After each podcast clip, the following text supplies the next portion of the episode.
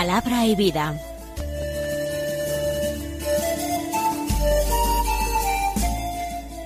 Con el padre Manuel Horta, desde Sevilla.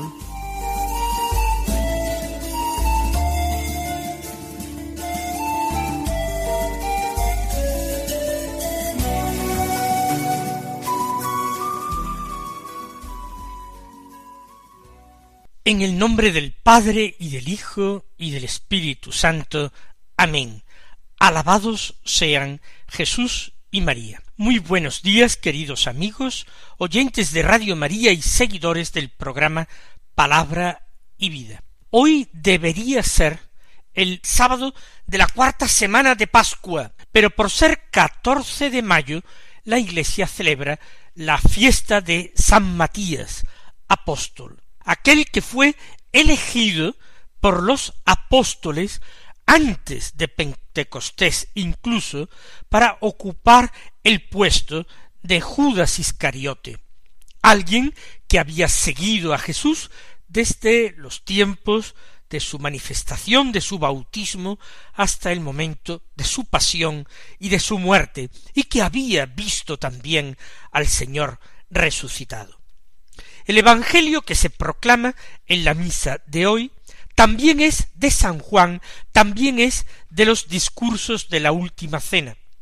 Pero no seguimos esa lectura continuada, sino que volvemos al capítulo quince de San Juan, del que tomamos los versículos nueve al diecisiete, que dicen así En aquel tiempo dijo Jesús a sus discípulos como el Padre me ha amado, así os he amado yo. Permaneced en mi amor. Si guardáis mis mandamientos, permaneceréis en mi amor, lo mismo que yo he guardado los mandamientos de mi Padre y permanezco en su amor. Os he hablado de esto para que mi alegría esté en vosotros y vuestra alegría llegue a plenitud. Este es mi mandamiento, que os améis unos a otros como yo os he amado. Nadie tiene amor más grande que el que da la vida por sus amigos. Vosotros sois mis amigos si hacéis lo que yo os mando. Ya no os llamo siervos, porque el siervo no sabe lo que hace su señor. A vosotros os llamo amigos, porque todo lo que he oído a mi Padre os lo he dado a conocer. No sois vosotros los que me habéis elegido, soy yo quien os he elegido, y os he destinado para que vayáis y deis fruto, y vuestro fruto permanezca, de modo que lo que pidáis al Padre en mi nombre, os lo dé. Esto os mando, que os améis unos a otros. El Padre ha amado a Jesús con un amor de entrega total, pues así dice Jesús, os he amado yo, como el Padre me ama, con una entrega absoluta y total. Permaneced, pues, en mi amor. No rechacéis este amor, acoged mi amor. Pero para ello hay que guardar los mandamientos. No se trata de un sentimiento, no se trata de emociones. Si guardáis los mandamientos, permaneceréis en mi amor, lo mismo que yo he guardado los mandamientos de mi Padre y permanezco en su amor. Jesús ha venido al mundo para poner en práctica la voluntad del Padre, para cumplirla perfectamente. Jesús ha obedecido totalmente al Padre en los días de su vida mortal y pide esa obediencia al discípulo. Os he hablado de esto para que mi alegría esté en vosotros y vuestra alegría llegue a plenitud. La plenitud de alegría para un cristiano es precisamente vivir unido a Cristo, recibiendo el amor de Cristo, cumpliendo los mandamientos, viviendo en la obediencia a Dios, en la obediencia a su palabra, en la confianza en el corazón sacratísimo de su Señor. Este es mi mandamiento. Jesús a lo largo de su vida pública había mandado cosas a los suyos, unos mandatos eran instrucciones, por ejemplo, cuando los envió en misión de dos en dos, y les dijo que no llevaran bolsa, ni llevaran túnica de repuesto, ni que llevaran siquiera sandalias, que fueran en total pobreza, ya les estaba dando unos mandamientos. Les daba mandamientos cuando les enseñaba a rezar y les decía vosotros orad así, Padre nuestro, etc. Jesús ha dado mandamientos a lo largo de toda su vida pública. Pero todavía falta por dar el supremo mandamiento. Falta por dar el mandamiento que los unifica a todos. Este es mi mandamiento. Lo expresa el Señor en singular. Se trata el compendio de todos sus mandamientos, el mandamiento fundamental, el central. Cuando un escriba le había preguntado acerca de cuál era el mandamiento principal de la ley, Jesús se había remitido al libro de la ley. Había dicho amarás al Señor tu Dios con todo tu corazón, con toda tu alma, con toda tu mente, con todas tus fuerzas, y había añadido el segundo es semejante a éste amarás a tu prójimo como a ti mismo. Y había dicho que en estos dos mandamientos se resumía la ley entera y los profetas. Parecía que con esta enseñanza Jesús había dicho ya la última y definitiva palabra. Pero ahora, en este momento, en la última cena, dice, este es mi mandamiento, que os améis unos a otros como yo os he amado.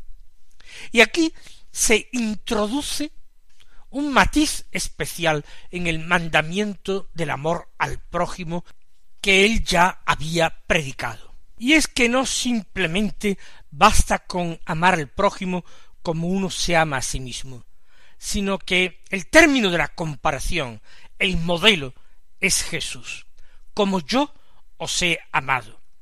Y en la última cena los apóstoles ya van siendo capaces de calibrar cómo Jesús los ha amado. Jesús les ha lavado los pies de uno en uno, les ha servido con este gesto lleno de humildad y de ternura. En breves horas comenzará su pasión voluntariamente aceptada, asumida por la salvación de los hombres, por la redención de los suyos. Esta es la manera en que Cristo nos ha amado. Este es el modelo que tenemos que tener nosotros de amor. En la última cena está el regalo de la Eucaristía, que es el regalo del cuerpo y de la sangre del Señor, entregados sacramentalmente, aun antes de su pasión, está el regalo de este mandamiento nuevo, de este modelo definitivo de cómo tiene que amar el discípulo. En la última cena también está ese regalo del lavatorio de los pies con el que Jesús ha mostrado bien a las claras de qué forma el amor entre la comunidad de hermanos tiene que darse y recibirse. Él está en medio de sus discípulos como el que sirve, como el servidor, como el esclavo de todos. De esta manera, el primero tiene que aspirar siempre a servir como Jesús, a ser el último, el esclavo, a ser el servidor de los servidores de Dios. Continúa diciendo el Señor, nadie tiene amor más grande que el que da la vida por sus amigos. Jesús está enseñando cuál va a ser la calidad de su amor. Es Él el que entrega, el que da la vida por sus amigos, los discípulos. Una vida la ha dado poco a poco, ha entregado su tiempo, ha consumido sus energías en la predicación, en el anuncio del reino, en la realización de sus signos, en la enseñanza y la preparación de sus discípulos. Pero falta todavía dar la vida de una manera más completa, entregándola toda ella de golpe en la cruz.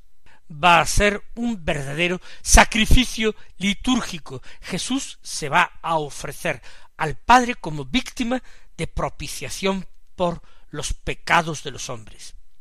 Y este ofrecimiento, este sacrificio, este dar la vida, es un gesto, una expresión del amor más completo, del amor de Jesús al Padre, a quien en obediencia se le entrega, pero un amor también de Jesús por los hombres, sus hermanos, pues por ellos, en obediencia al Padre, por ellos se entrega en su pasión. No hay amor más grande que estos. Pero ha dicho que el dar la vida por los amigos, pero todavía podría ser discutible si los discípulos son amigos suyos o no lo son. Por eso añade vosotros sois mis amigos, si hacéis lo que yo os mando. Parece que esta forma de hablar de Jesús entraña una cierta contradicción.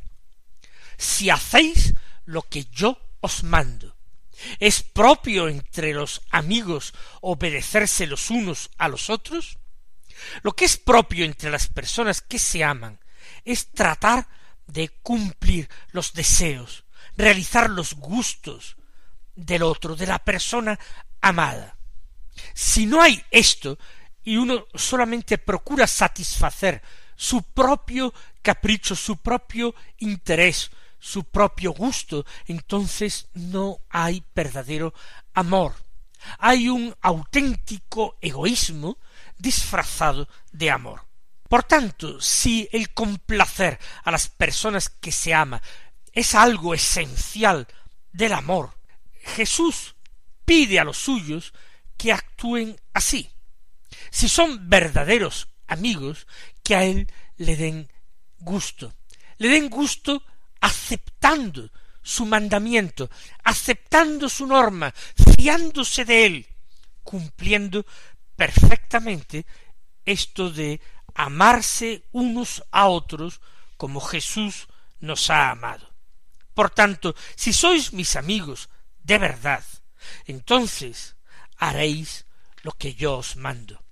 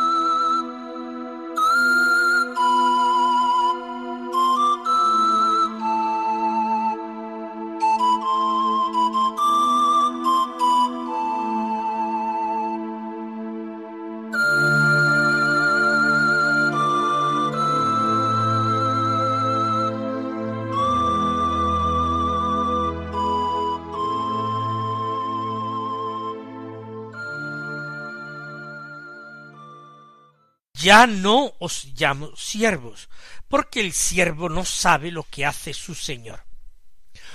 Alguien que tiene criados a su servicio no tiene que explicarles a éstos lo que va a hacer ni con qué objetivo, nada de eso tiene que explicárselo.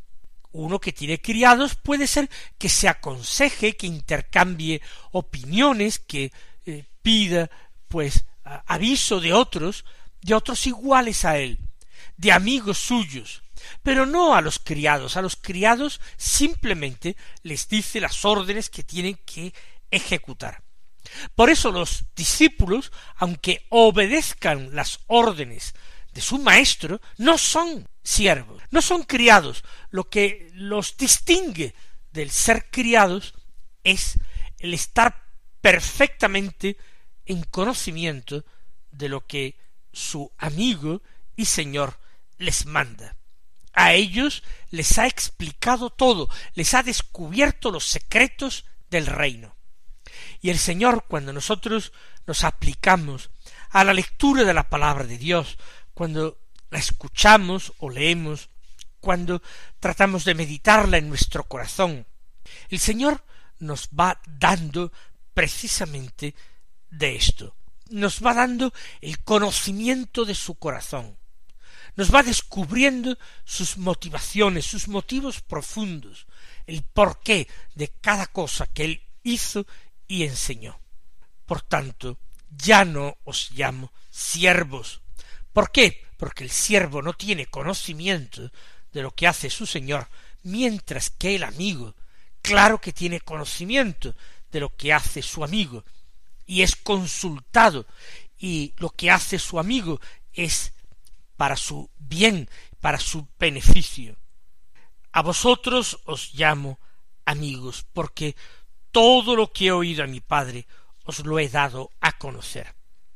En esa confianza, en ese compartir la sabiduría del Padre y el amor del Padre, en eso se ha manifestado Jesús como amigo. Y como a tal lo podemos tratar.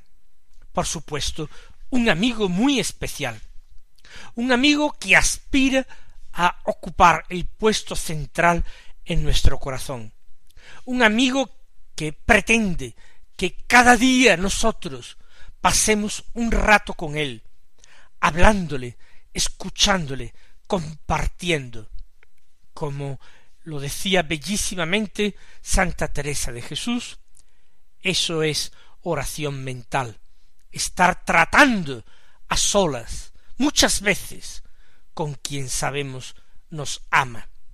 La amistad entraña y exige comunicación, mutuo conocimiento que debe ir progresando. Jesús ha compartido todo. La voluntad del Padre la ha compartido con los suyos, el querer del Padre, el ser del Padre. Tanto tiempo hace que estoy con vosotros y no me conocéis. Quien me ha visto a mí, ha visto al Padre. Así pues, por eso son mis amigos. Y porque Jesús no solamente ha compartido con ellos lo que había recibido del Padre y el conocimiento del Padre, sino porque ellos han aceptado esto que Jesús les ha dado. Se han fiado de él. Podrían haber dicho que se trataban de fantasías religiosas de aquel hombre que venía de Nazaret, pero ellos han entendido que Jesús era el Mesías y el Hijo de Dios. Han abandonado todo lo que tenían, dejaron barcas y redes, dejaron la mesa de los impuestos o su patria, su familia, su casa.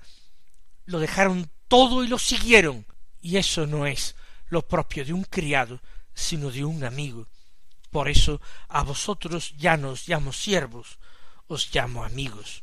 Y añade el Señor, no sois vosotros los que me habéis elegido, soy yo quien os he elegido y os he destinado para que vayáis y deis fruto y vuestro fruto permanezca. Un discípulo normalmente elige a su maestro. De toda Palestina e incluso de la diáspora de las comunidades judías establecidas fuera de Israel, acudían jóvenes enviados por sus familias para estudiar a los pies de algún rabino famoso, de algún maestro de la ley importante. Y normalmente ellos, los discípulos, sus familias, escogían los maestros que les parecían mejores. También el maestro efectuaba una selección, no estaba obligado a aceptar a cualquiera. Más aún, antes de aceptar a uno como discípulo, con el compromiso personal que ello entrañaba, uno trataba de conocer un poco a ese aspirante a discípulo, tratarlo un poco para descubrir si estaría capacitado para la enseñanza que él le propondría. Pero Jesús dice que él no ha sido elegido por los suyos, no sois vosotros los que me habéis elegido. Aquí no se trata de una decisión humana de seguir a este hombre o aquel. Hay algo previo. Jesús descubre que ha sido él quien ha elegido a sus discípulos. Y los ha elegido no por pensar que eran los mejores, ni los más santos, ni los más inteligentes, los ha elegido porque ha discernido que eran los que el Padre les había dado para que fuesen sus discípulos. Ha sido una elección de Jesús, pero una elección de Jesús que pone en todo y perfectamente acorde su voluntad humana con la voluntad divina. Soy yo quien os he elegido y os he destinado para que vayáis y deis fruto y vuestro fruto permanezca. Está hablando ahora Jesús de la vocación cristiana. Vocación es llamada. Todo cristiano es alguien llamado por Jesús, llamado al discipulado. Un discipulado que se concretará según las circunstancias eh, históricas, personales, según las capacidades y las cualidades, se concretará en distintas formas de vivir el Evangelio. Pero en definitiva, vocación llamada es algo que recibe todo cristiano. ¿Y quién es el que nos llama? Es Cristo. Soy yo quien os he elegido y el que os he enviado, destinado para que vayáis y deis fruto. El cristiano tiene que tomar conciencia de su inmensa dignidad. Él está llamado a continuar la misión de Cristo. Es el Señor quien lo ha seleccionado. Es el Señor quien se le entrega continuamente dones de salvación, gracias extraordinarias. Y es el Señor quien llevará a cabo su obra en él, a condición de que él sea dócil, él deje actuar en su vida a su Señor dar fruto y que vuestro fruto permanezca. No está hablando el Señor de un fruto efímero, sino de un fruto duradero, duradero para la vida eterna.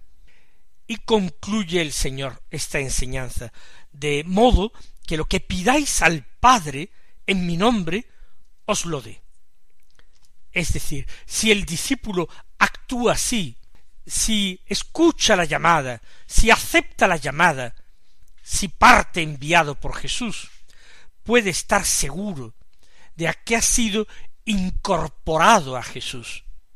Y por tanto todo lo que pida al Padre en nombre de Jesús, unido a Jesús, lo recibirá del Padre, porque el Padre no niega nada a su Hijo único Jesucristo, se lo da todo, todo lo ha puesto en su mano, nos dirá el mismo Señor.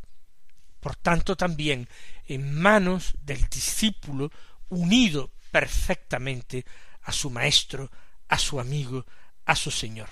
Termina el texto, esto os mando, que os améis unos a otros es una simple y sencilla repetición que nos sirve para no olvidar de qué estaba tratando este capítulo, qué es lo que estaba enseñando Jesús. Mis queridos hermanos, que el Evangelio que hemos escuchado seamos ahora capaces de llevarlo a la vida, de ponerlo en práctica.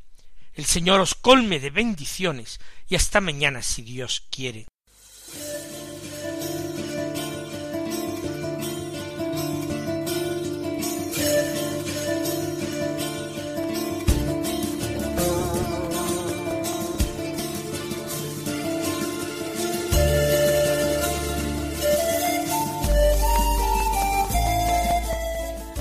Concluye Palabra y Vida, un programa dirigido desde Sevilla por el Padre Manuel Horta.